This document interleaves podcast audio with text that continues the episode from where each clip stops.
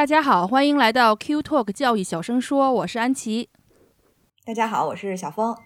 想必大家都知道，英国在过去这一周多发生的大事儿，嗯，那就是女王的驾崩以及举行了一个非常隆重的国葬这件事儿。嗯那送葬的队伍呢，将这一千多年的君主制传统，其实是浓缩在这几英里的一个象征性的路程中了。嗯，然后这个葬礼中呢，每一件物品啊，每一个地点都反映了王室和英国生活中的方方面面吧，就无嗯论是军事啊、政治啊、宗教呀。那今天我和小峰呢，就给大家详细的讲一讲这个女王葬礼上的英国传统。嗯，因为这个女王在九月八号去世，然后大概是隔天，这个新的这个国王查尔斯三世就宣布，这个九月十九号就是国葬这一天，要大家放 bank holiday，是一个突如其来的 bank holiday。我朋友也说国女王靠着一己之力，在二零二三年多给大家创造了大概是三个 bank holiday 吧。呃，对可是造你你说，对你说这周一这种 bank holiday，你也不好意思出去玩儿，对吧？所以你周一是怎么过的，安琪？啊，还真没法出去玩儿，因为你说你嗯逛街吧，所有店都关门儿，各种地方都关门儿，然后包括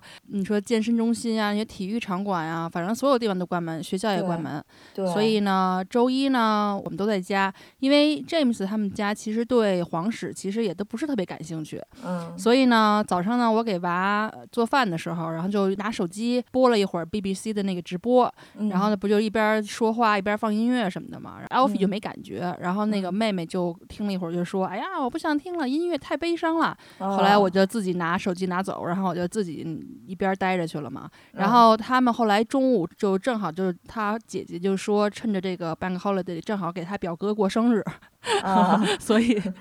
所以我们家那三个人就去那边儿，他们全家在一起过生日去了。然后我就在家一边干活儿，然后一边呢手机就放着这个 BBC 的这个直播，然后就当嗯背景了。嗯反正我是觉得整个这个唱诗班的唱的这些颂歌都特别的好听，嗯，然后我觉得那个发言的人里面的那些赞美诗什么的也都特别的美。嗯虽然我对这个皇室吧就没什么感觉，但嗯是对这个尽职尽责又和蔼可亲的女王，其实是非常非常敬佩的。嗯你们呢？你们怎么样呢？嗯，我们在遥远的太平洋这头儿也是全程看直播，看他。就是我老公那天要出去吃饭，然后他真的是一直到啊最后一分钟，然后他开着他的 BBC，就是在地铁上一直在看，因为我们原来是住在温莎的，就是有一种情愫在呢，对，尤其是你看最后他那个到温莎的那段的时候，你就发现就是都是我平时对它是有一种复很复杂的情绪在里头方，对对对对对，是的嗯，因为你一直都是有这个王室八卦情节嘛，嗯所以当时我不是一边看还给你发短信问你是不是在看呢，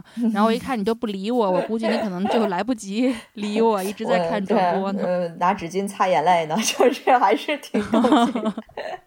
对，确实，确嗯。实是八卦情节比较重，没有王室情节哈。不是说这辈子一定要进王室我从来没想过 这个，从来没想过跟王室扯上什么关系。极嗯大概率这辈子也不会有什么关系，所以而且最好不要有什么关系。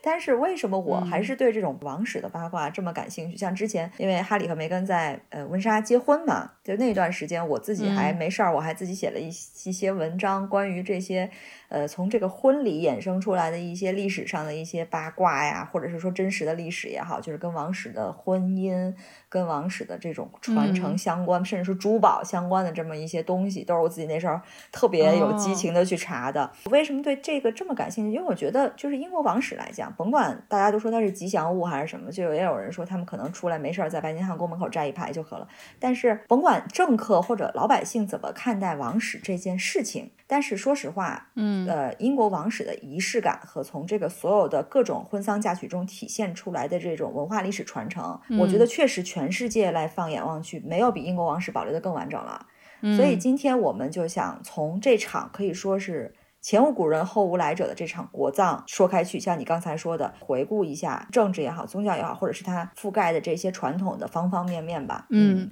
相信大家也看了很多的新闻哈，就关于排队的嗯时间和长度这件事儿，嗯在国内嗯也引起了热议。就包括贝克汉姆本人也被拍到排了十三个小时的队，才进去表达了一下这个缅缅怀。对对对，啊、当然呢，英国人民的确是世界上最喜欢排队的人民之一吧。我觉得可能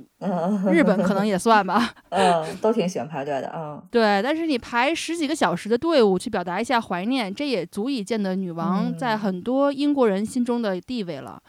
呃，我觉得呢，这个国葬特别体现了英国的人的这个传统，就是爱排队的传统。首先就是这个，就听说就新闻上报道，有的人就为了占一个好的位置能看得见，就开始搭帐篷，等了三十多个小时露营。你看现在天气也不暖和了，所以也还挺辛苦的。对，嗯，人们这个排着长队呢，瞻仰一下这个女王的棺椁灵柩呢，就是这个队伍都是见头不见尾的，就绵延数公里。对对，嗯，然后我记得那天。天气也不是特别好，还有点小冷，大家其实都挺井然有序的。我不知道哈，当年就是七十年代我们十里长街送总理的时候，是不是也是这样？就是女王葬礼前四天吧，就是星期四，就九月十五号的时候，对，就这支队伍就从这个西敏厅呃所在的这个威斯敏斯特宫开始，然后沿着这个泰晤士河岸就一直向东排。然后排到了这个伦敦塔桥以外呢，然后得有七公里长，哇，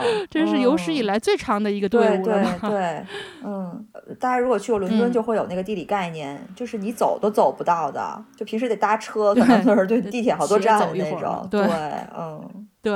而且呢，周三的时候呢，约克大主教这个斯蒂芬就对排队的人们说：“我们正在遵循两个伟大的英国传统，嗯，一个是爱女王，一个是爱排队。”然后，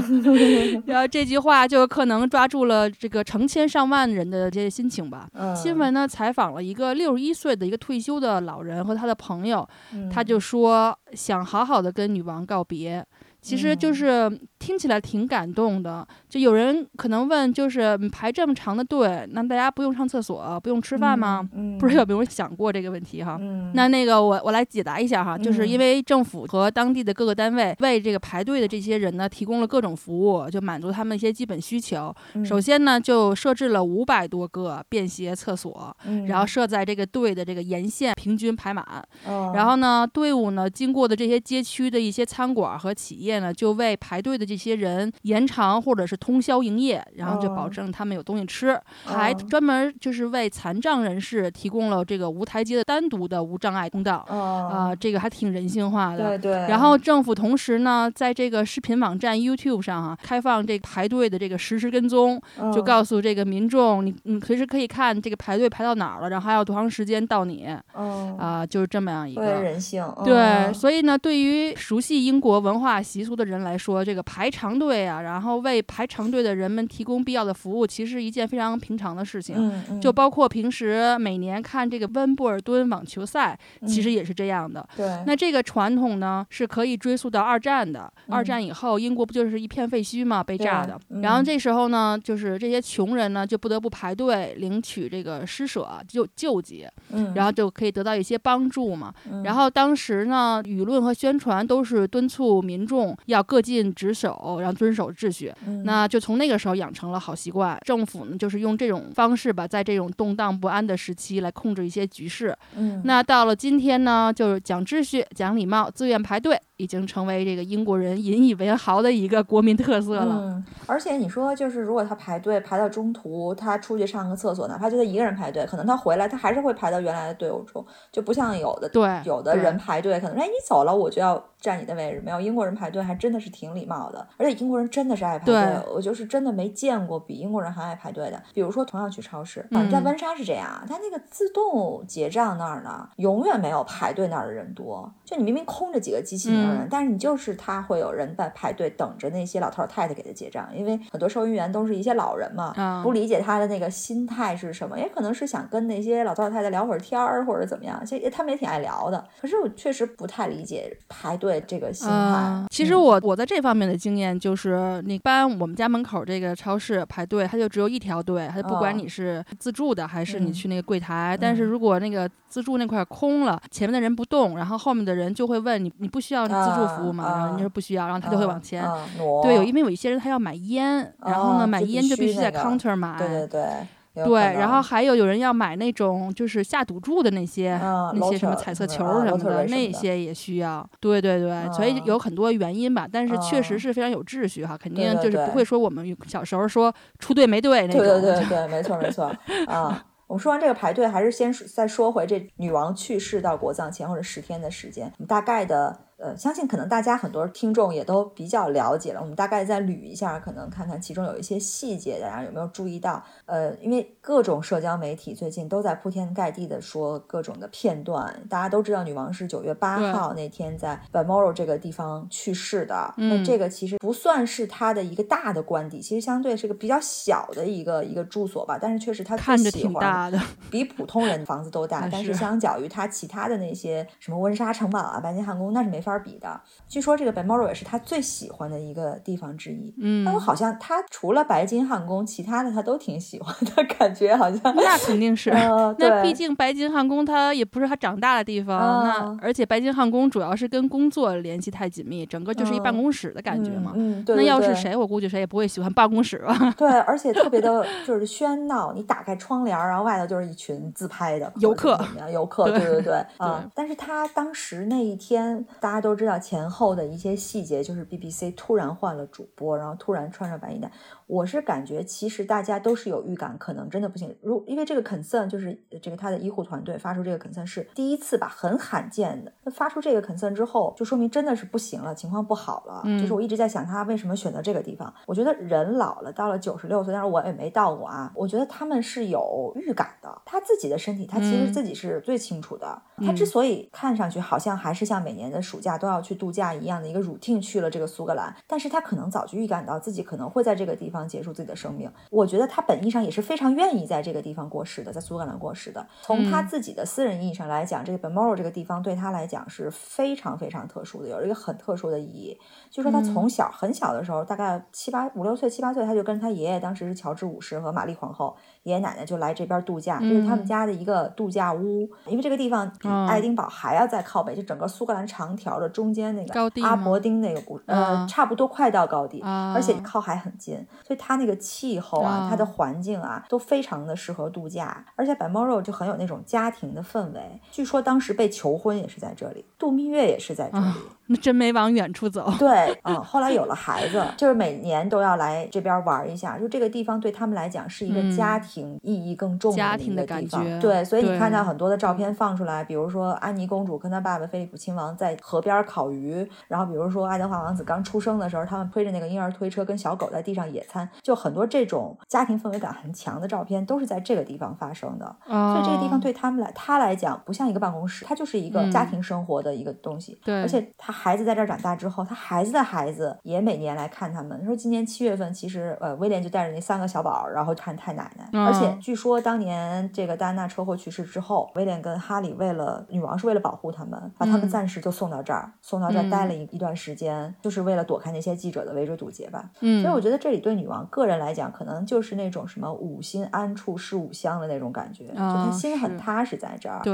嗯，所以女王在这儿去世，可能对她自己来讲是一个很好的安排。对，同时，如果是从整个的政治环境或者是国家这个意义上来讲的话，女王在苏格兰去世，对于苏格兰和英格兰将来一段时间内的这个邦定是，我觉得是非常有帮助的。嗯，大家知道这个，在脱欧问题之后吧，苏格兰就一直蠢蠢欲动，就总是就是摇摆摇摆的这种，跟英格兰一直有各方面的不和。嗯，呃，但是毕竟同一个女王，对，所以二零二一年苏格兰闹得比较严重的时候，女王那个时候是菲利普亲王已经过世了，她还去了一趟苏格兰议会去去调和，所以去世在苏格兰爱丁堡去让大家瞻仰。他的灵柩在苏格兰还进行了一个简短的一个游行，从这个六个小时的车程从 Balmoral 开到爱丁堡，让沿途的群众都去回忆一下女王的好，回忆一下这个整个英国王室的这个情景。对于将来苏格兰可能不会说长久都会怎么样，但是对短期之内两方的这个团结，我觉得是是是非常有好处的。嗯嗯，我觉得你说的对，但是我因为也不是这个政治局势专家，也不太能够预测。那我们都不是苏格兰。是不是能够安生？能安生多久？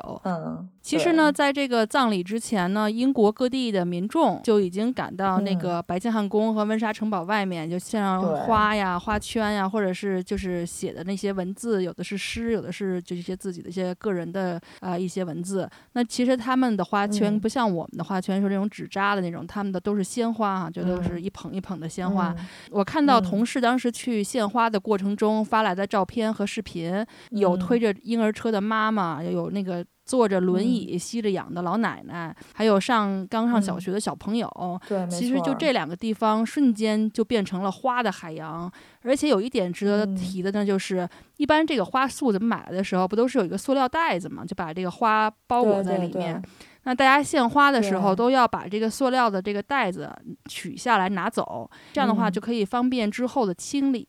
因为这些花嘛，终究它虽然有很多的意义，但最终究它还会是变成这种可降解的垃圾。对。但是如果还保留那些塑料的包装呢，就没有办法一个一个的去拆，这个工作量太大了。对。所以呢，有些个别人会忘了取下来，那工作人员还会好心的提醒你一下。我真的觉得这一点还挺好的，就是非常的人性，也非常的环保。环保，对。对。嗯。然后提到这个葬礼的流程哈，其实大家可能也知道，就是女王葬礼的整个这个流程。成就号称伦敦桥计划是在女王三十四岁的时候就开始演练了，最近十几年呢就更是几经修改。那女王自己也参加了很多的意见。那我估计当时大家会对很多的这种变量进行一些条件设定啊，比如说他们会讨论在苏格兰去世会怎么样，在英格兰去世会怎样等等吧，啊，就是各种可能性，然后分析一下利弊。那么去世之后呢，就是各种步骤其实都是按部就班，这有条不紊的进行的，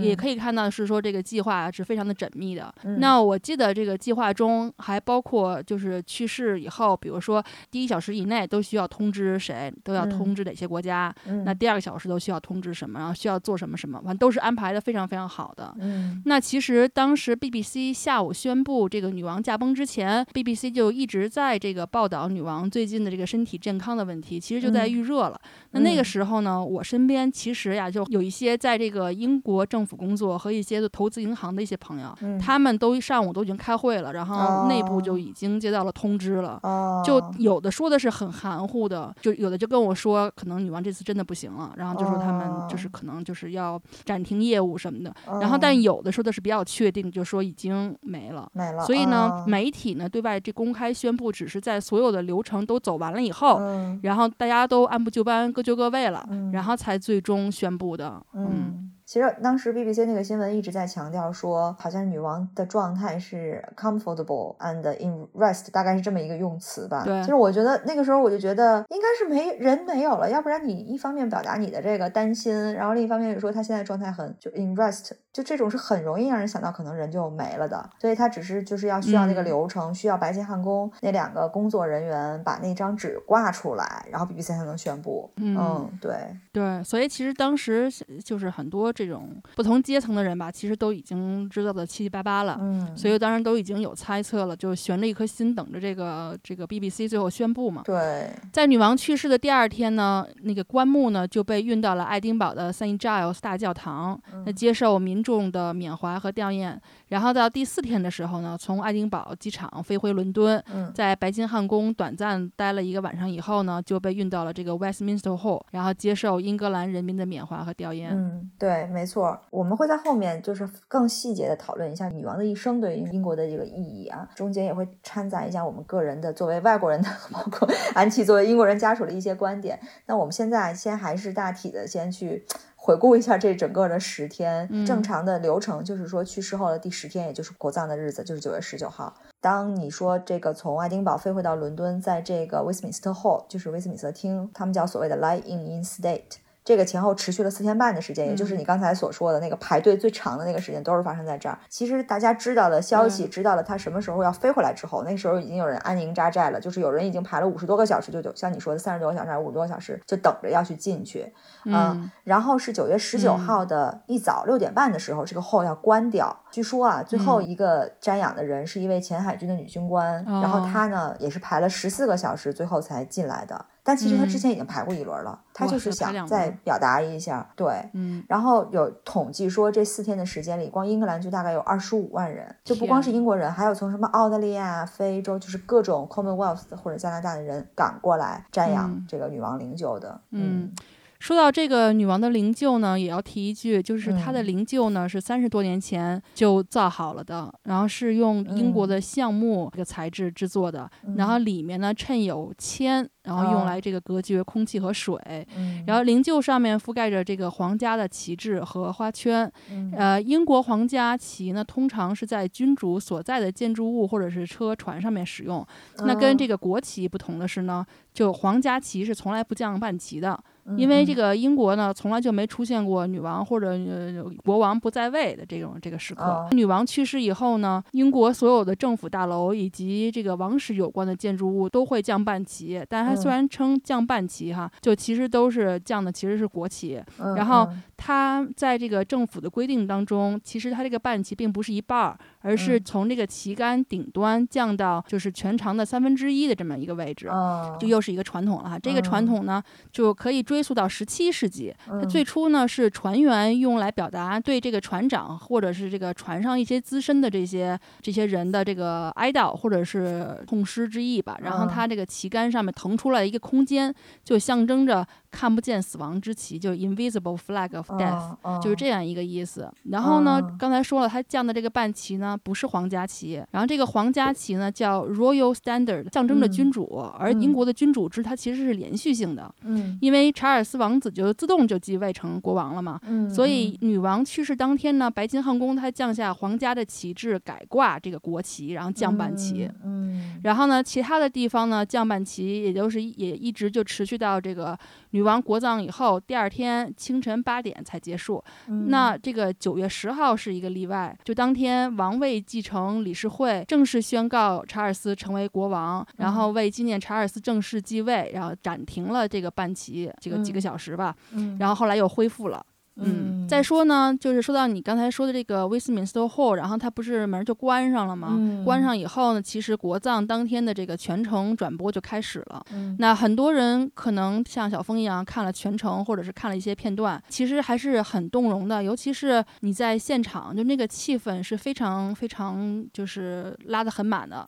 对，我我知道我同事当时在温莎啊现场，就基嗯本都是泪洒当场啊。嗯就虽然你说不是沾亲带故吧，但是真的嗯是就是像个老邻居，感情挺深厚的。对就不管是说你你来自哪里，就只要你在英国生活过一段时间，你就或多或少都会跟女王产生过一些就是间接的这种联系吧。比如说嗯每年圣诞节，你都能听到她这个圣诞致辞，嗯然后三不五时的你就会看见女王的一些新闻呀。还有就是你们原来住在温莎的人民都会每年都等着跟女王挥一挥手啊。嗯像我们办公室就是对面就是正好是温莎城堡，对那这个女王人生的最后的阶段，大部分时间都在温莎城堡。那作为我们这种就是一路之隔的人，就会有一种感觉，就是老邻居走了，所以还有点真的是感觉挺舍不得的，就还挺嗯沉重的。嗯对嗯，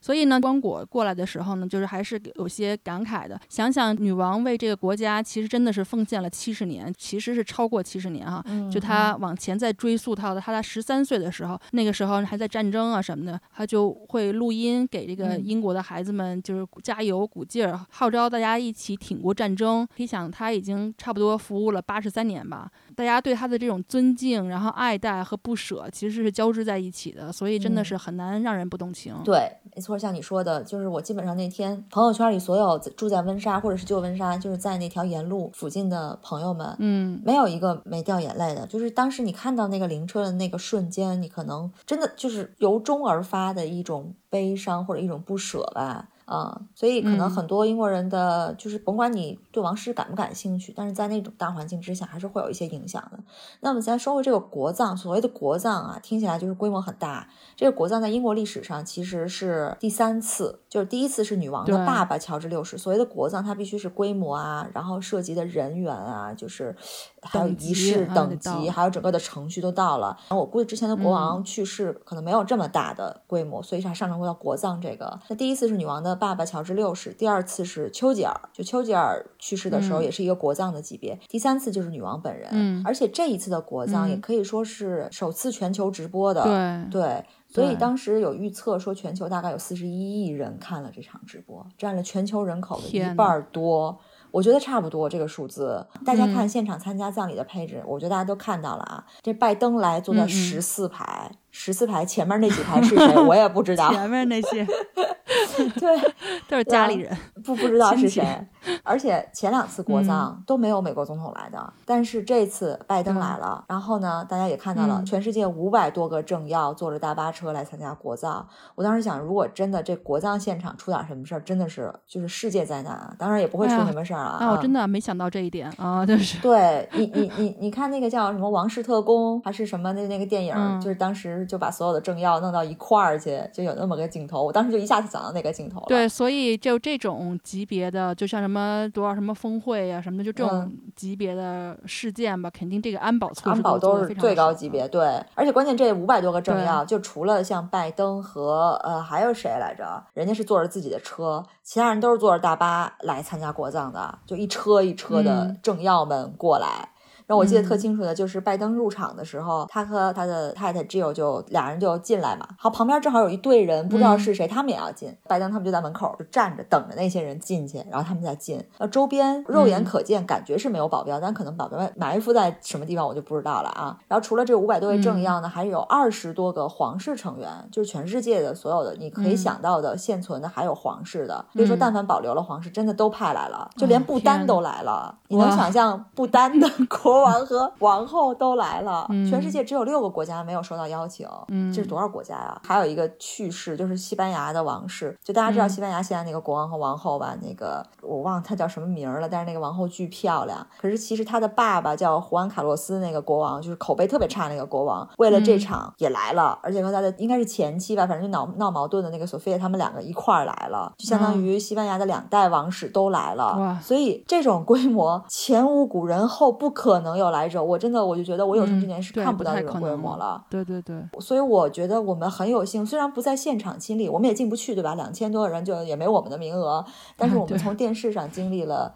也非常有幸见证了这段历史。嗯嗯，真的是确实来了不少人。我知道肯定没邀请普京哈，这是肯定的。嗯，对 对。除了政要呢，还有世界各界的这些名人啊什么的，大家都来这个瞻仰。女王的仪容，然后跟她最后告别。当女王躺在这个灵柩里面接受瞻仰的时候呢，一些王室的象征就放在这个灵柩上。那我们来说一说哈，就不知道大家有没有注意看，有一个呢就是非常显眼的那个帝国王冠啊，这个是一九三七年呢为这个女王的父亲乔治六世国王制作的。然后当时女王登基的时候呢，就把它修改了一下，把尺寸弄小点儿什么的。然后呢，一共它有三千多颗钻石，然后有一些呢是世界上最著名的宝石，包括有一颗呢是三百一十七点四克拉的这个库里南二号钻石，和一颗一百七十克拉的黑王子红宝石。就据说亨利五世在一四一五年战争中佩戴的这个宝石。嗯，对。另外有一件宝物呢，就是一个长达三英尺的一个。君主权杖就代表着这个君主在这个世俗世界的这个权利。然后，一八二零年的时候呢，就把这个都铎玫瑰、然后季花和三叶草的图案添加到这个手柄上，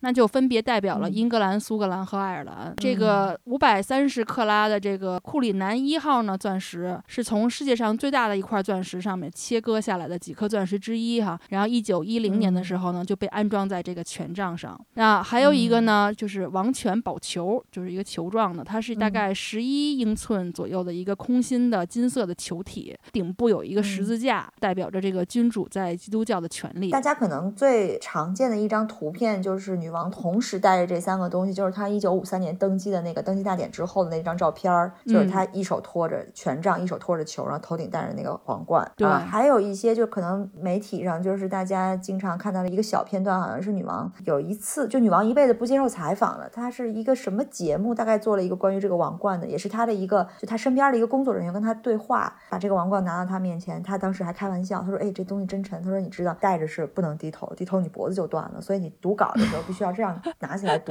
大家就衍生为 说不能低头，王冠会掉，就是衍生成这个意思。其实就是女王当时那个对话当中弄出来的啊，挺好玩的。如果大家看到那个视频，就能看出女王很调皮、很可爱的一面。嗯，你知道这个王冠一般都会放在什么地方吗？一般都是放在伦敦塔。如果是每年议会开会，就是议会每年不是要开幕的时候吗？他们就从伦敦塔把这个东西拿出来，拿出来之后给女王戴上，然后女王会穿着全套的去议会宣布今年议会开张了，你们看大家开始干活了，呃，就是这样。每年这个仪式就是要靠这个，嗯，对，嗯，好，那我们刚才说了这么多哈，我我们稍微回顾了一下这十天的流程。那刚才小峰也说了嘛，他的灵柩呢从机场到了伦敦以后呢，先到了白金汉宫，然后呢就沿着这个白金汉宫前面有一个林荫大道，挺宽敞的，过去都是一些阅兵啊一些，对那条路，然后从那条林荫大道呢就一直走向这克拉法加广场，然后呢被停放在这个威斯敏斯特宫。十九号这个葬礼是一七六零年乔治二世葬礼以来首次在这个威斯敏斯特教堂举行的这种君主葬礼，所以呢，这个也挺隆重的。然后这个葬礼结束以后呢，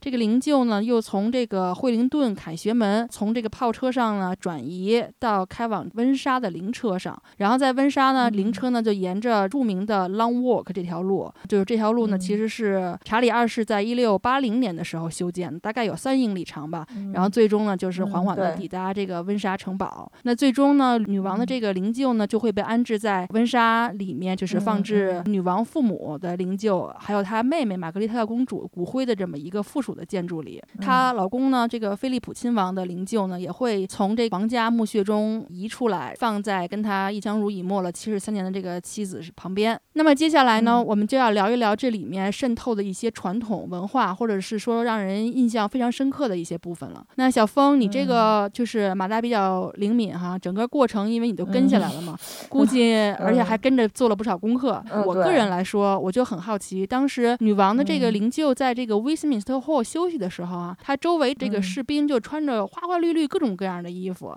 然后其中还有一些像这个 扑克牌里走出来的人一样。对对，就他们都是一些什么人呢？其实我还真是特别好奇这个士兵的配置。呃，因为在苏格兰那个 St Giles 瞻仰的时候，其实那个士兵就是苏格兰普通，你看他穿着格子裙啊，就感觉是一个部队的一个兵种的几个人在那儿守卫。但是到了英格兰，到伦敦之后呢，就发现外圈是四个扑克牌，然后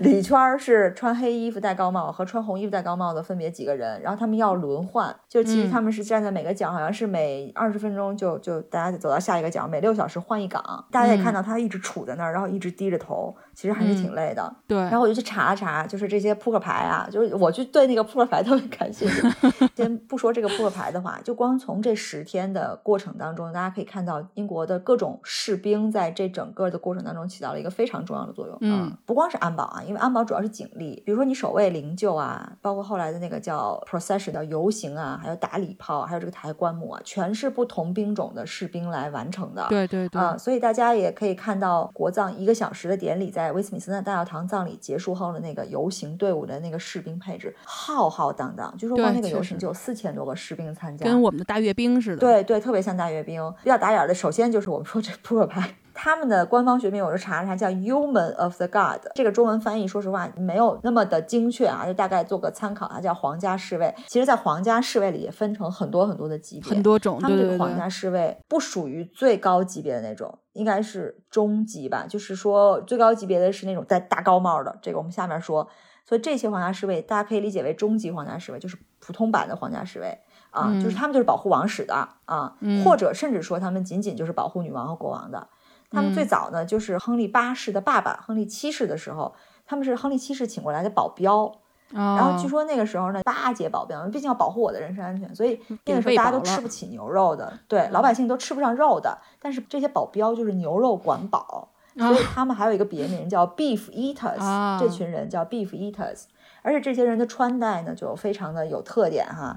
这个大红金缕丝制服、五彩鞋、礼帽，还有这个白围脖，那个白围脖就好像卫生纸折成的那个围脖一样。据说这个这个白围脖，据说是伊丽莎白一世赐的，然后自此以后就每个都要穿这白围脖。还有就是一定要穿红色长筒袜。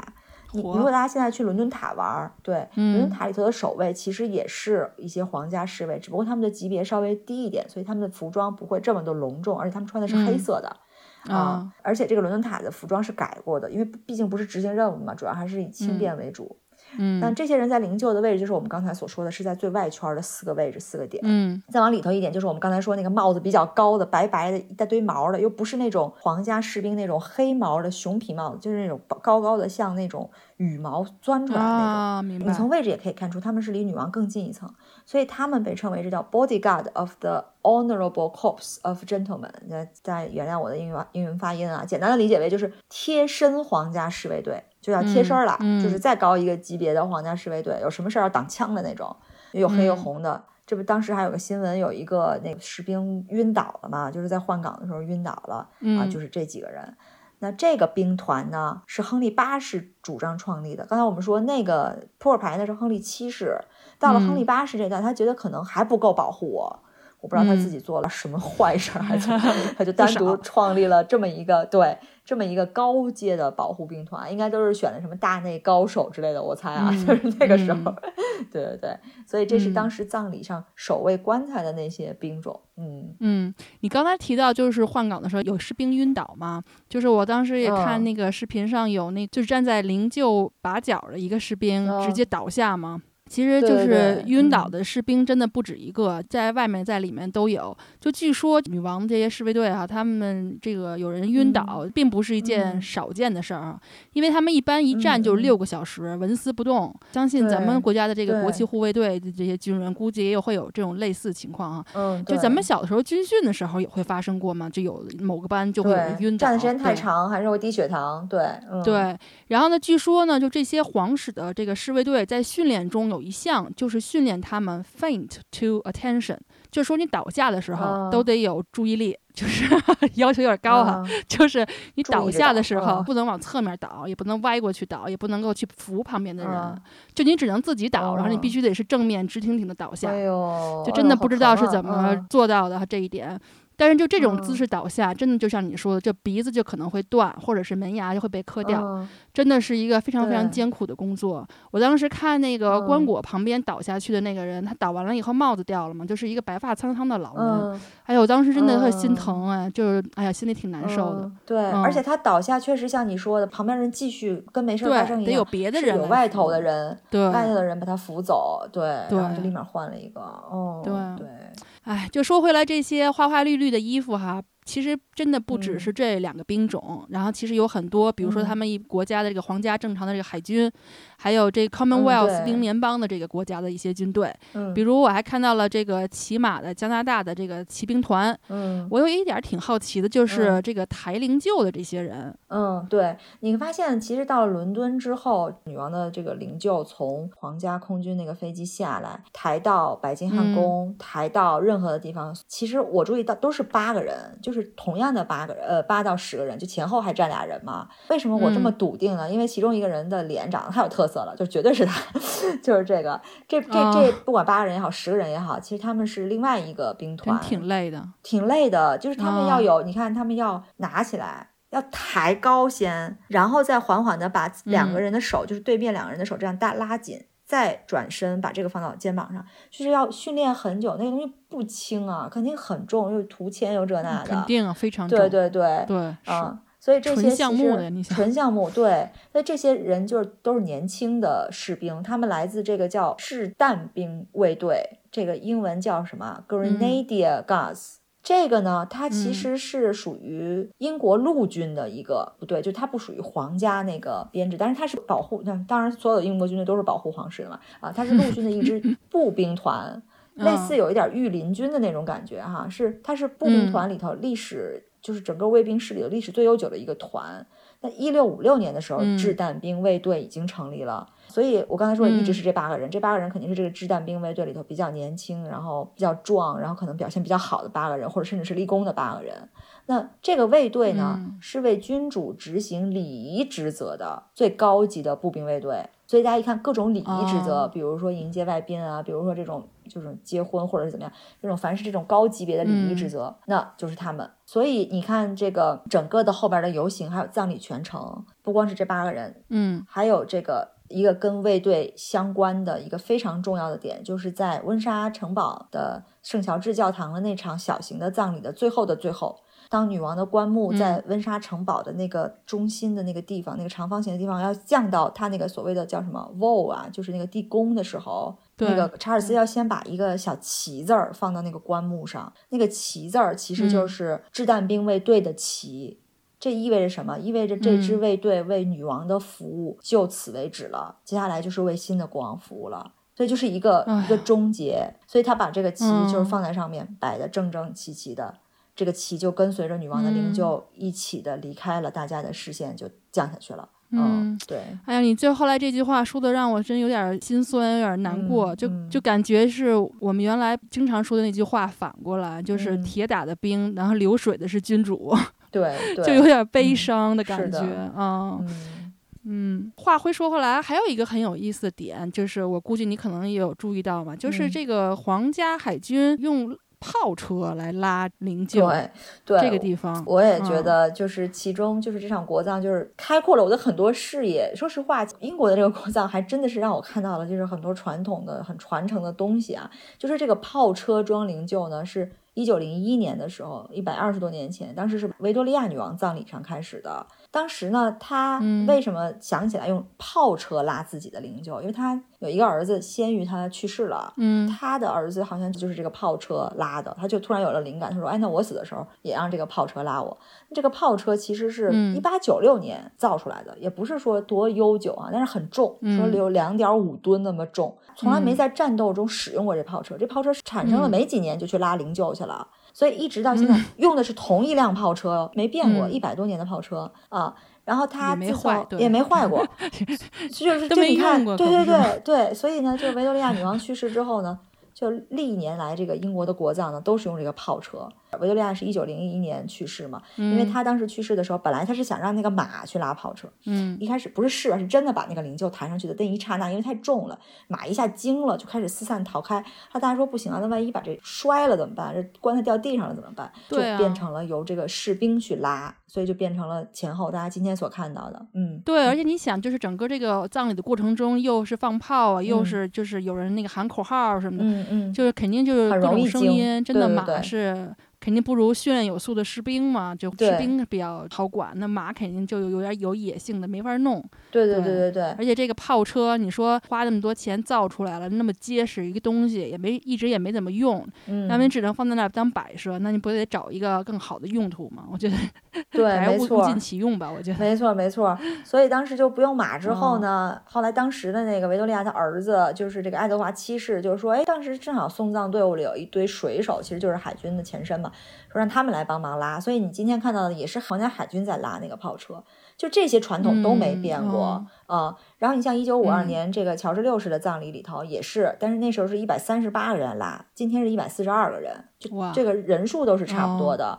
你你看那个拉炮车的前后那个，你也会有一种触动，就是所有的人都是手拉手，然后拉着那个绳索，前面的人拉着绳索，后边人也拉着绳索，然后起到一个平衡的作用，可能一种在一个大事件下的一种团结和连接，完美的体现在这个场景当中。所以我觉得很多的细节都让我就是很有触动吧。然后这一个多世纪以来呢，这个炮车真的是得到精心的保护和处理。他后来拉过所有的这些国王，还拉过丘吉尔。还拉过菲利普亲王，他的叔叔是在爱尔兰被暗杀的，他也是被拉过，嗯，所以拉过很多人。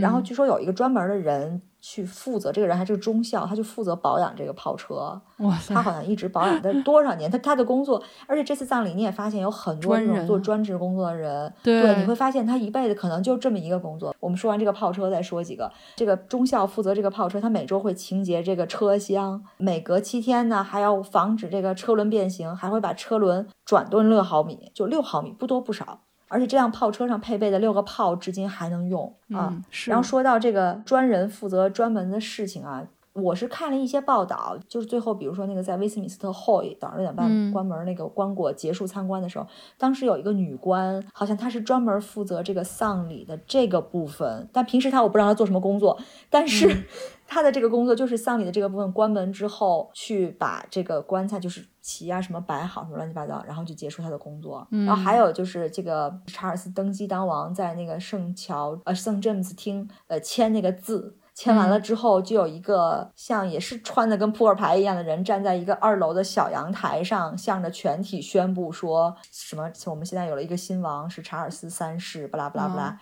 就那个人的工作，也就是专门宣布这个东西。那那他平时干嘛呀？你说七十年才宣布一次？对我平时我真不知道他要干嘛。嗯，可是你知道这种时候他们才会浮出水面，而且他们都是有爵位的这种人 啊，那就就就挺有意思的。他们应该是都是贵族嘛，然后但是他们肯定都是有不同的自己的领域，比如说他可能会他的职责就包括这个这个这个这个，但是每一个单单单独看都很细。对对，但他肯定不光是这一个，要不然他平时真的是太。对，平时那不可能说就为了你七十 年等一回的事儿，然后每个月给你发工资，好像也不太这个什么。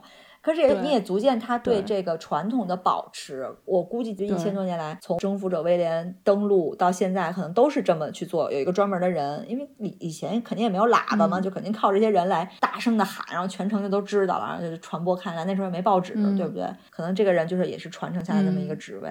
真的觉得里面好多人喊口号的那个每个方阵，那些人的嗓门真的特大，对，就是特别出来。嗯，对。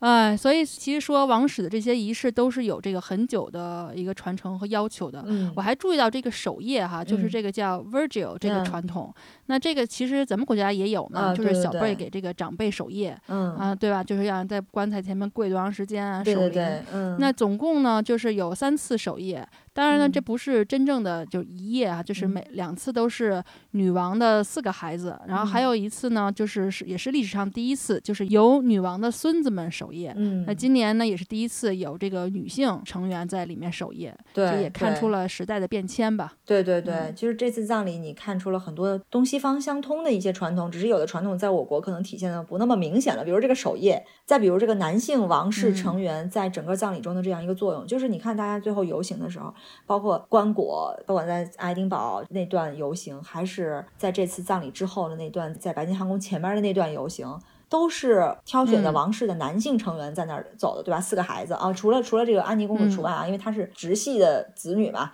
后边站的就是两个大孙子。一个外孙，就四十多岁的那个最大那外孙，然后其实还有几个是他，就是肯特，就是女王的表哥那一支，就是他叔叔那一支的几个后代，都是男性成员在走，那女性成员就坐在车里跟着后头。对，啊，就是他的这个分工还是不同的，这确实挺像。啊，对，就是大家的音乐不太一样哈，就是这个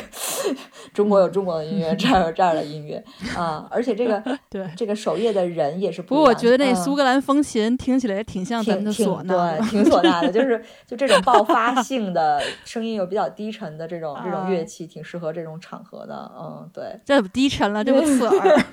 挺刺耳的。我觉得，我觉得苏格兰风琴就吹不出来特别欢快的，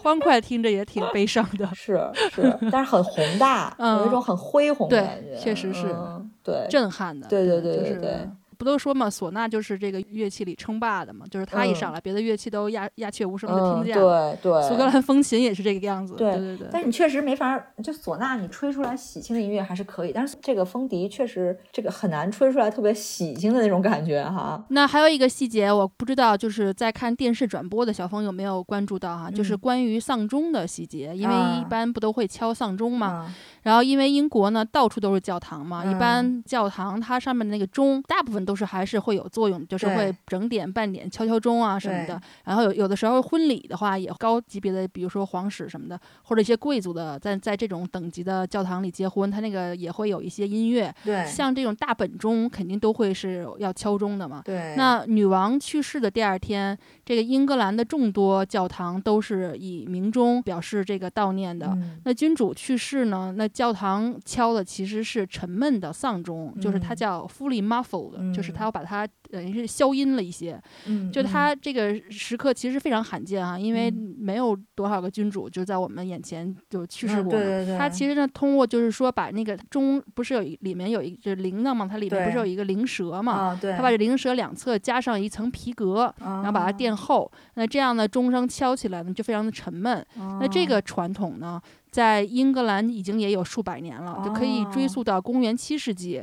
说这次呃，英国是时隔。七十年第一次又听到了这个沉闷的丧钟的这个钟声，丧钟为谁而鸣？嗯，对，那上一次肯定就是五二年的时候，乔治六世嘛去世的时候。对，英国王室呢还有一个独一无二的传统，就是敲响在温莎城堡的这个塞瓦斯托波尔钟。然后这个钟呢是一八五六年的时候，在克里米亚战争的时候从沙俄军队中俘获的，然后就一直放在这个温莎城堡里面。那女王去世的第二天，这个钟就一共。响了九十六声，那我估计我们的同事们都应该能听到。对对，这每一响呢，就代表这个女王生命中的每一年。嗯，那这个传统当然就只有王室的这个高级成员才有资格享受哈。上一次这个钟响起是在零二年的时候，是为悼念这个女王的母亲去世的时候。然后另外呢，女王这个葬礼当天就十九号上午，然后大笨钟呢在九点她报完时以后，工作人员就把这个皮垫儿给它盖住了。那整个国葬日就不会再有敲钟报时的这么一个动作了。所以媒体当时说，国葬日那天，整个英国叫什么？叫 Stay Still 啊，静止了，静止的一天。对，就是这种感觉，可能让时间甚至都静止了，算是这么一个一个感觉，一个象征吧。也跟停摆了一样，对对对，所所有的东西都不动了。对，真的是。嗯。那其实这个正经的这个国葬下来，其实有很多的细节哈，就是琢磨一下，就是还挺温馨的。就比如说，据说王室他是。是有自己的这个蜂房和蜜蜂的嘛？就当时对，在那个白金汉宫，它后面不是有一个就是小岛吗？然后那个岛上面就有这个蜂箱，还有一个专业的，像你说的这个专业分工的这么一个职位，就是一个皇室养蜂人。那这个人呢，他在这个职位上已经做了十五年了哈。其实我觉得是个铁饭碗哈。嗯，对。然后这个金饭碗，对。然后当时呢，女王去世以后呢，他就把这个消息呢也告诉这些蜜蜂。那他呢就是怎么告诉呢？就是敲一敲每一个蜂箱，然后跟他们说：“你们的女主人去世了，那你们要好好的，你们要照顾好新主人。”不仅是白金汉宫的这四个蜂箱哈，他还负责这个克拉伦斯宫，就是威尔士亲王的这个官方的这个府邸。那个地方也有蜂巢，那那些蜜蜂也是归他管。那这两个地方的蜜蜂他都需要通知到。那这一个传统呢？也是保留了数百年，当然是有一点迷信的成分啊，因为传统就认为，如果你不告诉蜜蜂更换了主人，那他们可能就停止产蜜了。嗯，这个人叫查普尔，他说，因为去世的这个人呢是这个蜂巢的女主人，那这对于这些蜜蜂来讲呢，家里有重要的这个成员去世，当然要告诉他们了。所以呢，我就跟他们说，这个女主人去世了，但你们不要走呀，就新主人会是一个很好的主人。哦，对，就还挺。哎呀，挺温馨，挺让人感动的。对对对，嗯。然后呢，还有几个实实在在的场景哈，也是挺感动。就是在女王的灵柩回到温莎城堡里的时候，城堡里的工作人员全部都站在外面等候。然后当时这个女王的两条柯基和女王的小马，一个叫艾玛的，都出来了。这个小马还跪下了呢，就等于像屈膝礼一样。屈膝礼，对对。你看那两个小柯基当时报道的时候，那个眼神，对，就是旁边的那个工作人员。人员还拍一拍安慰他，就是感觉就真的是有灵性的吧。反正这个 BBC 的这个抓的时间也是非常的这个精准哈，让我想起来之前看到那个 BBC 有有一个节目，就他当时偶尔抓到了一个，就是女王当时在签署文件的一个间隙中，他的有一只柯基，某一只哈不知道是哪只，然后跑过来。然后就在他脚边，然后那个女王呢就和蔼可亲的摸了摸，拍了拍他，跟他说：“我知道你想要什么。”然后呢，这小狗呢被这个爱抚完了以后，自己就颠不颠跑回去了，就。就那个画面特别的温馨，就是好像女王那个时候的那音容笑貌，然后就对小狗的这个关爱，然后那个小狗好像现在就对她很怀念的那种感觉，就挺感人的。对，因为女王是七月份离开的温莎城堡嘛，可能小狗肯定没过去嘛，啊，但是女王大家都知道，这个女王的柯基是非常著名的一个女王的马，女王的柯基，女王的什么，女王的什么，就是柯基跟女王就是一辈子，女王一辈子养了三十多只柯基，从她很小，大概十几岁的时候有第一只柯基之后，她就一直只。养柯基就是那个柯基也确实挺可爱的。然后这现在的这两只柯基，据说是安德鲁王子送他的，嗯，都可以追溯到他第一只柯基，就整个是一个大家族的柯基。嗯，然后他去世之后，也是把这个也是皇家柯基，对皇家柯基又还给安德鲁，让安德鲁继续去养他们。可是那个两个小柯基出来趴在那儿看着那个棺椁的那个眼神，真的我觉得特别的触动。那个小马也是一样，就所以我是觉得，嗯。就是万物对皆有女灵吧，真的是对，而且女王嗯从小就爱马嘛，特别爱骑马。对菲利普亲王也是就一直就驾着马车到处参加比赛那种，而他是那种国家级别的比赛，所以真的是他们曾经在世爱过的这些小动物们，哎，其实可能也是感受到了这个气氛吧。对对对，没错，嗯那小峰，我估计你可能没有参加过这个英国的葬礼哈。没有，我其实嗯有参加过 James 奶奶和 James 的朋友的这个葬礼，就是好几次。嗯但虽然呢，嗯这都是一些普通人的葬礼吧，但是就肯定是没有这么高的规格了。就这嗯个葬礼的过程呢，就是亲戚朋友都会出来发言，就会有一个人来讲嗯述逝者的这个一生，然后呢，其他人就会哦为逝者献诗，然后呢，这个诗呢，就是你可以自己选择内容，有的人呢就会自己写，然后呢还会放一些逝者喜欢的，就生前特别喜欢的音乐。那其嗯。实女王的葬礼级别很高，但它其实也有这一部分不同的重嗯。要的人物，然后出来献诗，然后很多都是女王生前最喜欢的赞美诗，然后嗯。每一首诗后面都会有一段唱诗班的这个颂歌或者是管嗯。风琴的演奏。嗯。那我估计就是这部分也是在那个伦敦桥计划中经过女王本人精心挑选过的吧。对对对对，有可能，嗯，所以感兴趣的同学其实可以在网上找到整个葬礼完整的这些音乐的单子，因为它葬礼正式开始之前，它还有一些管风琴的奏乐呀什么的，嗯都有一些古典的音乐，有巴赫呀什么的都有，中间还有很多就是赞美诗什么的。反正我读了一些，我是觉得那个诗的顺序和安排啊什么都是非常感人的。就是嗯其中有一个赞美诗，它是在女王和菲利普亲王一九四七年婚礼当天就唱的嗯同一首诗，就那个名字就是“主是我的牧羊人”，就是嗯 The Lord is my shepherd，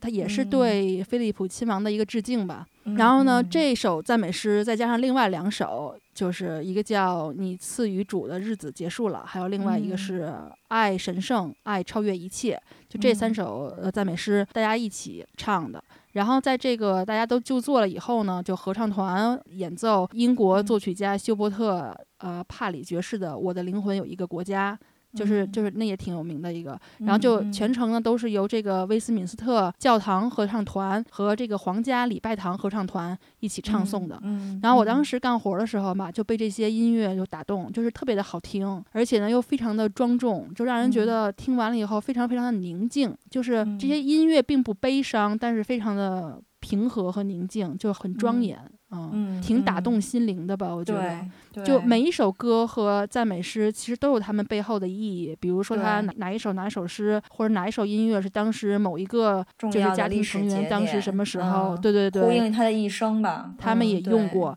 对，所以就是它是有一个明确的安排的，所以就非常嗯详细。那我们就不在这儿一一说明了。嗯，那那最后呢，就是女王的这个风笛手保罗·伯恩斯准尉，然后用这个嗯。苏格兰风笛演奏了一首苏格兰传统歌曲，名字叫《嗯。Sleep, Dearie, Sleep》，就是翻译嗯。过来就是安睡吧，亲爱的，安睡吧，嗯嗯。就把大家那个悲伤的情绪就一下推到了高潮。嗯，真的是。这个女王的风笛手啊，也是这次大家就是大家知道说女王的柯基、女王的马，然后知道大家才知道还有个女王的风笛手叫 Piper。嗯。这个女王的风笛手呢，其实女王在呃荷里路德宫或者是在 Balmoral 的时候，她的每天早上都是要这个苏格兰风笛去把他叫醒的，所以其哦。实这个人一直给女王去吹风笛，然后最后其实女王安排他。要最后吹这样一个曲子，这个曲子也是他自己自己选的，而且你知道配合着那个缓缓 离开的背影，哇，真的是，哎说的我都想哭是，当时我在看到这儿，真的是 就是一直就是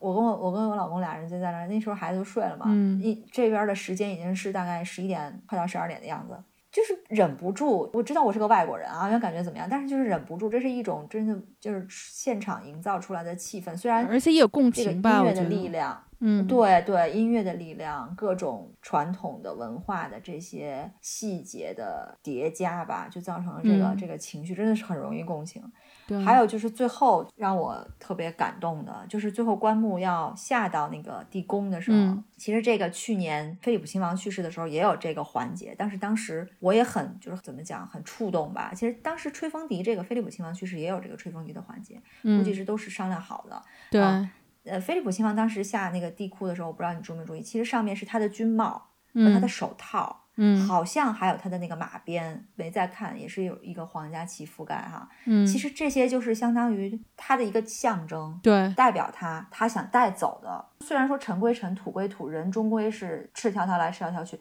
但是像这种级别，他可能会有一些象征性的东西，他要带走，就是因为他的毕竟他的棺椁是会保留的，不像大家人就火化了。嗯，他就选择了这些东西，其实就是他一人生的一个一个缩影或者怎么样。但是菲利普亲王毕竟不是直接的那个王，那作为女王来讲，她一开始那个棺木上她是放了那三个王权的象征，可是王权的象征是不能够带的，王权象征其实是一个虚的象征，它一直在那，谁当权谁就拥有这三个，谁走了这个就传给下一个。是的，所以这个只是是在她国葬的这十天，在她的棺椁上。然后要有三个侍卫官还是什么，这三个人其实也有固定的说法，他们是什么官员我就忘了。他们三个每个人拿下来，拿下来放到前面摆好。然后查尔斯把就是我刚才说的那个卫队的那个旗帜摆上去，嗯，然后这时候最触动我的一个地方就是当时的一个人，后来我查了他叫什么，他是一个就号称王室大总管吧，他是一个总管公务大臣，他叫 Champering，也是个 Lord，他的这个任务其实就是随着君主出席年度的这个议会活动，就是我们说这个国王说啊议会开门了，他就跟着一块儿去的那个活动，他是原来军情五处的一个负责人，后来他是二零二一年的时候到这边来去给这个女王服务的，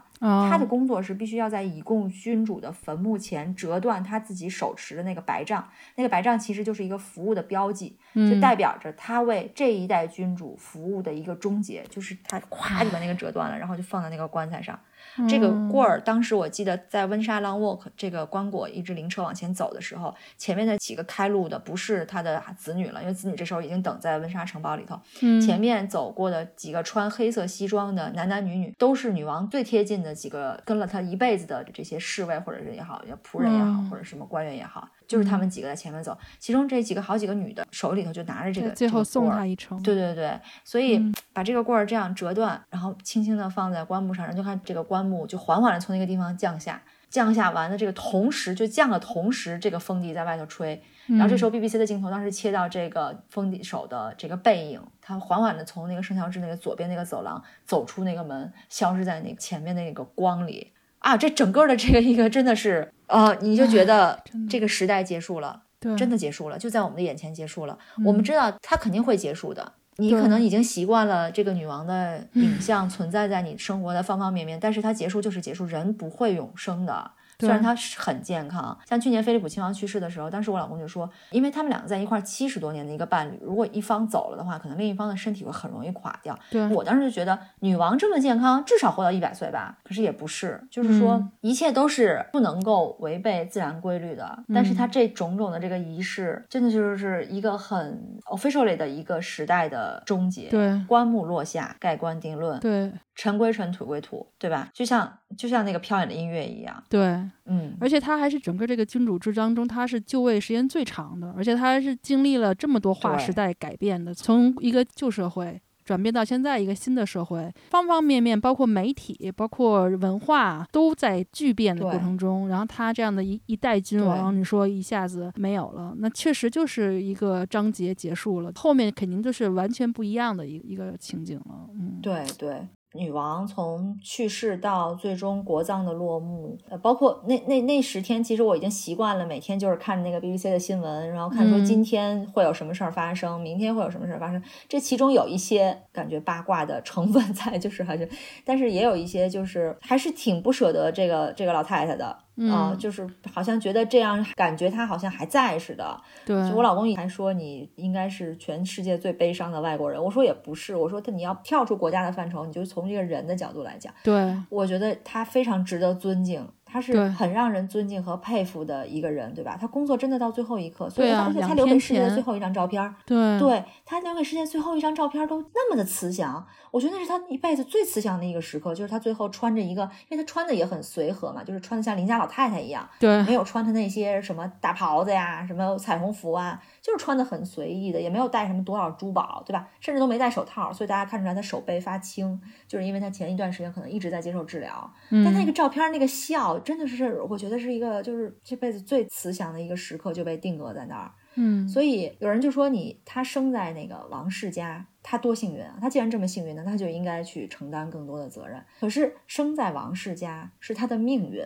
对吧？嗯而且他生下来他不是要当国王的，真的是命运把他推到女王这个位置的。他也不知道他大伯会突然就不干了，对不对？他也不知道他嗯爸爸就突然就得癌症就走了。嗯被推到这个位置上之后，你怎么做是你自己的决定了。对那如果换一个人，他不一定会做的跟女王这么好，对吧？嗯所以我说，一个人工作七十年，甭管这个工作在我们外人来看是觉得是个享福的工作还是不享福的工作，他七十年都兢兢业业的，真的是没有出过对错的，真的是不容易，对不对？干到生命的尽头啊，对啊，对，而且就说我们这一代人，我们才将近四十多年的一个生命里头，嗯，这四十多年世界发生了多少变化？对你真的是没办法想到，可能真的一年就有一个大变化，一年就有一个大变化，你没法预料明年会怎样。你就说，不光是说世界了，英国这这几十年就换了多少首相，你就感觉好像下一秒钟 BBC 又换了一个新首相，就这样。嗯可是只有女王是一直在的。嗯我觉得不光对英国人来讲，甚至对我们所有的这种外国人，就我们中国人也来讲，英女王这个称谓女女王她就一直在，只不过她头发嗯可能越来越白。只不过她可能越来越老，只不过她慢慢拄上了拐杖，但是他一直在那儿，他一直在笑，他一直就是没事儿就要守着他那个红盒子去工作，嗯他就一直在工作，他就慢慢的就把自己变成了一个符号了，嗯，我感觉是高于普通人的一个符号了，对而这个符号是非常能够让大家安定和踏实的。你觉得世界无论多喧嚣，总归还有那么一个不变的东西。这个不变的东西有多么的珍贵，在这样一个世界里找到这样一个不变的东西。所以，像每年圣诞，你们坐在一起全家人的时候，我不知道你们全家人听不听，就像很多英国人是会去听那个圣诞的他的致辞的，对对吧？圣诞树很多照片跟春晚一样嘛它就会出现在电视上。对对，就像《难忘今宵》，每次唱起来你就觉得哦，今年的春晚完了，《难忘今宵》才唱了四十年，对吧？他就说了，他从好像是六几年就开始说这个圣诞致辞，说了五六十嗯年了。包括 COVID 的最严重的时候，那个四月份，在三月份 lockdown 之后一个月，四月份他突然来了一个非常突发的一个现场的电视直播讲话对对对大家加油，对对，讲话。那个大家也都知道，现在一直在引用说 “We will meet again”，你你会再次看到你的朋友，再次看到你的家人。啊，这一句话真的是对，一下子就让大家有一点点希望在。虽然当时那个日子已经很灰暗，但是还是有一一点点希望在。对那他这个人不变，但是他同时他又允许自己去跟着时代去变，对就是他把自己变成一个符号，一个不变的符号，他用他自己的这个符号去影响、改变人们的生活，去影响人们的生活，同时他又去积极的拥抱这些变化。最大的一个变化其实就是他主动的把自己从神坛上走下来，嗯，其实这个变化就是在戴安娜王妃去世的时候，这个很多媒体都报过啊，就说当时王室的做法其实是引起了大家老百姓的一些，因为戴安娜毕竟是大家比较爱戴的一个王妃。王妃嗯去世之后，王室一开始什么话都不说，大家就很生气。后来这个时候，女王和菲利普亲王他们俩从苏格兰回来了，回来了之后呢，他先是跟白金汉宫门口的群众去握手了，这是他第一次。之前嗯。王室是没有的，他第第一次就是真的是去跟英国的民众这么近距离的接触，然后他去看白金汉宫门口摆的那些花儿，摆的那嗯。些卡片，然后隔天儿还是当天，反正就发表了一个电视讲话。大家不要忘了，我还是一个祖母，我还要保护我的孙子，嗯对吧？哎就他说的是一个非常拉近人与人距离这样的一个方式的这样对一些话非常共情嘛，对对所以其实说到底，他愿意拥抱这份变化，都是他身上的那份责任。从他一开始登基之前，他年轻的时候，他作为公主，他就说我是大概意思就是从生到死都会为人们服务，为国家尽责或者怎样。嗯他那代人身上真的有一种非常难得的一种非常笃定的责任感，不变的那种责任感，真的是五六十、四五十年代或者甚至更早的那一代人身上才会有的。那虽然他贵为君主，他一辈子也在承担着，你在信奉着这样一条一条原则。就他嗯一辈子就是这样，不管多累，九十多岁了，一年还有二百多天公务，三百多天公务，真的每天都不带闲的。嗯所以，嗯，这还是从他这一点上，真的是很值得敬佩的一个人。嗯，对，像你刚才说的那个，在 COVID 期间说 “We will meet again” 这句话，后来已经嗯就是在大家给他献花的时候，很多人都写的是这句话。我当时就觉得，哎，对对，就是不管是君还是臣，是元首还是普通老百姓，最后不是都还是会在，这都是一样的结局吗？就对是，对，哎，挺就挺难受的吧，嗯。其实我身边也有朋友，就是就比较反对这个皇室的哈。就我是觉得，就是说世界上其实嗯现在像已故的女王这样，就是有这样大的影响力、号召力，还有这个好感度，还有团聚力的人真的是很难很难找到了。就是这个世界上这么多王室，为什么只有英国王室还有这么大的影响力？我觉得有一个原因吧，就是因为肯定原过去日不落帝国的这辉煌嘛，它的这个地位在这儿。那第二呢，就是说刚才你说嘛，就是女王她在传媒时代以后，她与时与时俱进了，她的整个人的这个魅力还在，然后她的这个传播手段有变现代化，然后她也有走下神坛，所以她其实起到了一个在这个英联邦国家中的这么一个粘合作用。它其实像是一个主心骨一样，而且他是一个就是很稳定、很镇定，然后又有大智慧的这么一个人。就是他是经历了这么多的历史考验、历练和沉淀的，可以说他是是一己之力的把这个英国王室的这个辉煌。在这个崭新的时代给延续下来了，就是有与时俱进。那你说将来的王室会怎么样？就我我不知道，但是我敢肯定的是说，像这个查尔斯王原来是王子，现在是国王，他你说他七十多岁，七十三岁上岗。然后你说他能 够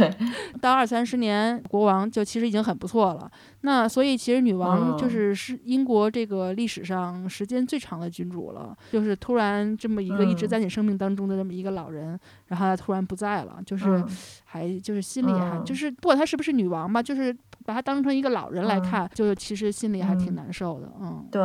而且男人和女人到了老了之后，就我我是个人觉得。老太太就是 更有一种亲和感、亲切感、好感度。你不觉得老太太就是，尤其是会打扮的老太太，是非常让人让人心里头很开心的啊？讨好，对对对对对，她不论是从王的角度还是从人的角度，都是让人有一种亲近感，而且越老越有这种亲近感。嗯，你比如说，他以前在温莎的时候，其实他因为每年六月份，我我说那个 Ascot 有那个马会，他就会从温莎城堡开着车出来走那个 Long Walk，然后再走开到 Ascot。他每次那几天我们都知道嘛，就就住温莎的人那几天都知道，如果大家想去，就在 Long Walk 旁边跟他招手，嗯，那他就跟我们招手，所以我就连着好几年我就去跟他招手。然后西西的学校也是每年都会跟他招手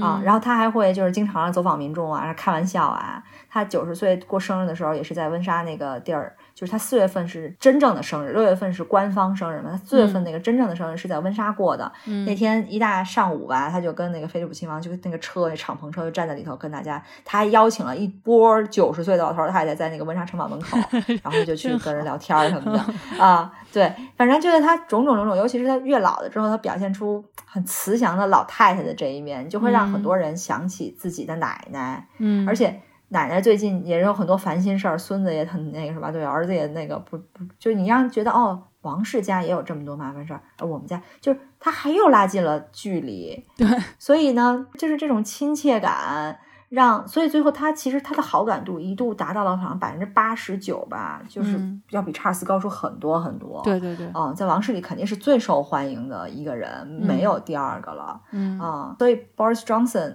你别看他 Boris Johnson 当政一般，但是写东西确实好。他那个写了一段，然后对他真的是当过当过这个记者的，就是不一样啊。他写了一段翻成中文啊，就是说女王啊说在即兴光辉中如此不变，以至于我们都被哄骗，认为她可能在某种程度上是永恒的。就我们都忘了人其实不可能永恒。对，但是我觉得即使他生命没有永恒。一定意义上，他也让自己永恒了。对，他在历史上这一笔是永恒的。对，永恒的，甚至他的这些影响，他给大家带来的一些印象吧，就是几代的英国人生命中可能很长一段时间都会记得他。对，那不光说他的这场葬礼真的是旷古绝今，我觉得就是不会再有了。他的影像。就时不时的还会出来一些他新的没有公开过的影像，他这影像一次一次的提醒这些英国的民众，甚至世界各地的这种热爱美好的人，嗯，就是其实他是老天给英国的一个礼物，那如今他可能只是退休了。他只是回家了，他就跟他的家人，跟他最亲的那些人，那爸爸妈妈他们，他妹，他他的老公，他们待在一起去了。对对，中间有一个小细节，就是他跟女王之前不是帕丁顿那个熊，不是有一段那个视频吗？对，然后那个在女王那块献花，温莎城堡那个花丛中有一个包好了的三明治，然后上面就就对，就是他的那段经典桥段啊，但是大家都非常的感动，就是觉得很温馨，就好像是帕丁顿熊也来送女王。王，就是那个感觉。嗯，就你知道吗？当时就是十九号他国葬这一天，就是我一边看转播，我脑海中就一直反复的产生一个画面，就是女王这个时候她也许正在空中某一个地方，然后看着自己的亲人，看着这么多爱戴她的人，然后为她送行。就回顾自己这么非凡的一生，真的是没有人再有他这样的一生了。应该是他可以非常满意、毫无遗憾的，可以跟这个世界告别，然后和他钟爱一生的菲利普亲王和他的家庭就可以去团聚，然后可以就作伴，然后成为永恒了。唉。嗯嗯，这一期这一期做的，我们俩好像又回顾了一遍，还是现在想想还是觉得很感动啊。对对对，确实是。嗯，好吧，那我们这一期 Q Talk 就到这里结束了。那感谢大家收听，我们下次再见。好，下次再见，拜拜，拜拜。